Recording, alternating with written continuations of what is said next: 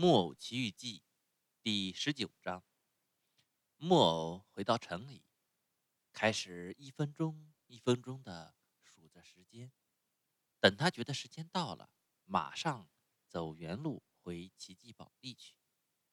他走得很急，一路只听见他那颗心很响的滴答滴答的跳，就像一个走着的挂钟。他一想，树上。如果不是一千，而是两千呢？嗯，树上如果不是两千，而是五千呢？树上如果不是五千，而是一万呢？哦，到那时我将变成一个多体面的先生啊！我要有一个美丽的宫殿，我要有一千只小木马和一千个马厩。嗯，这是为了玩玩。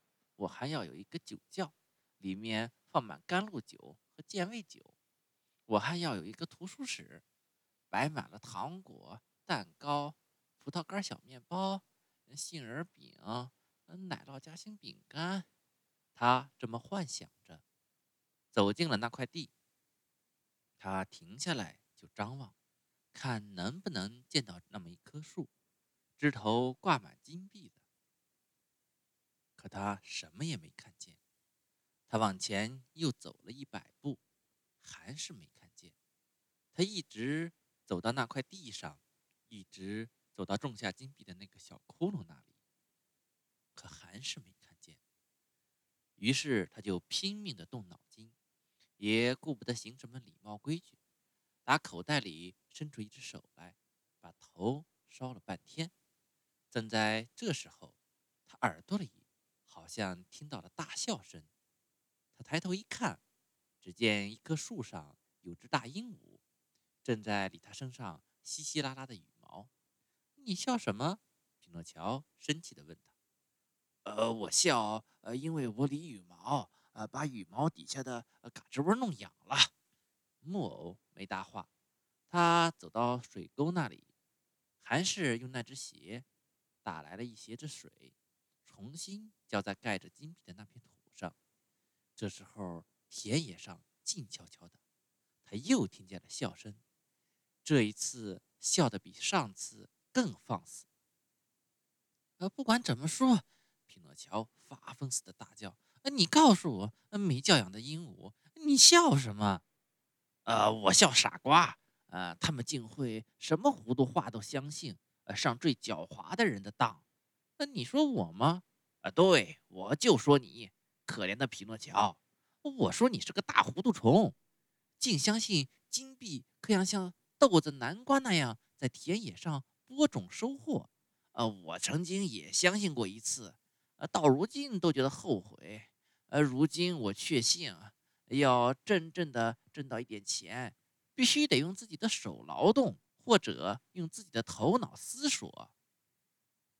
我不懂你说些什么，木偶说。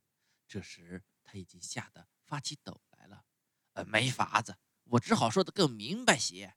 鹦鹉往下说，呃，你要知道，当你在城里的时候，狐狸和猫回到这块地里来，呃，挖走了金币，呃，像这风似的溜掉了。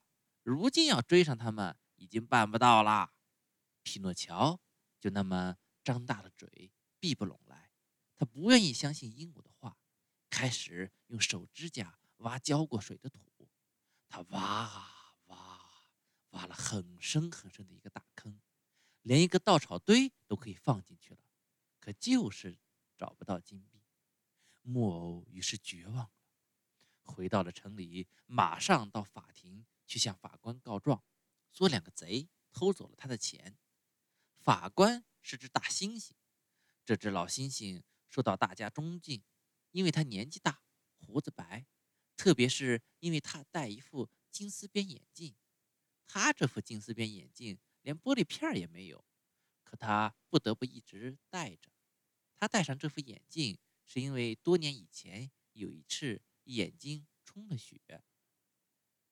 匹诺乔在法官面前一五一十地述说了使他上当的恶意欺诈经过，呃，说出了两个贼的姓名和特征，最后请求主持公道。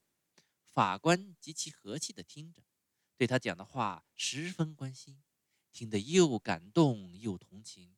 等到木偶讲的没话要讲了，他伸出一只手，拿起一个铃来摇了一下，听到铃声，马上来了两条猛狗，穿的是警察制服。法官指着匹诺乔对两个狗警察说：“这个可怜的小鬼给人偷了四个金币。”把他抓起来，马上送到监牢里去。木偶听到竟不幸对他这么宣判，呆住了，想要提出抗议，可是两个狗警察为了不白白浪费时间，堵住他的嘴，把他送到监牢里去了。木偶整整坐了四个月牢，好长的四个月呢。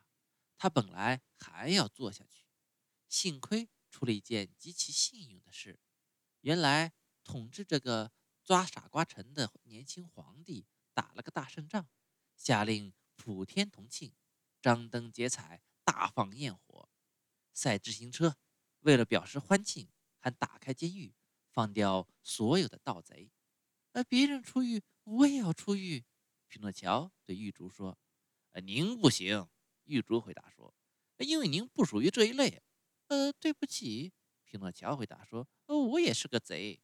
呃，既然这样，呃，您就完全有理由出狱。”狱卒说着，恭恭敬敬的行脱帽礼，打开门，放他跑了。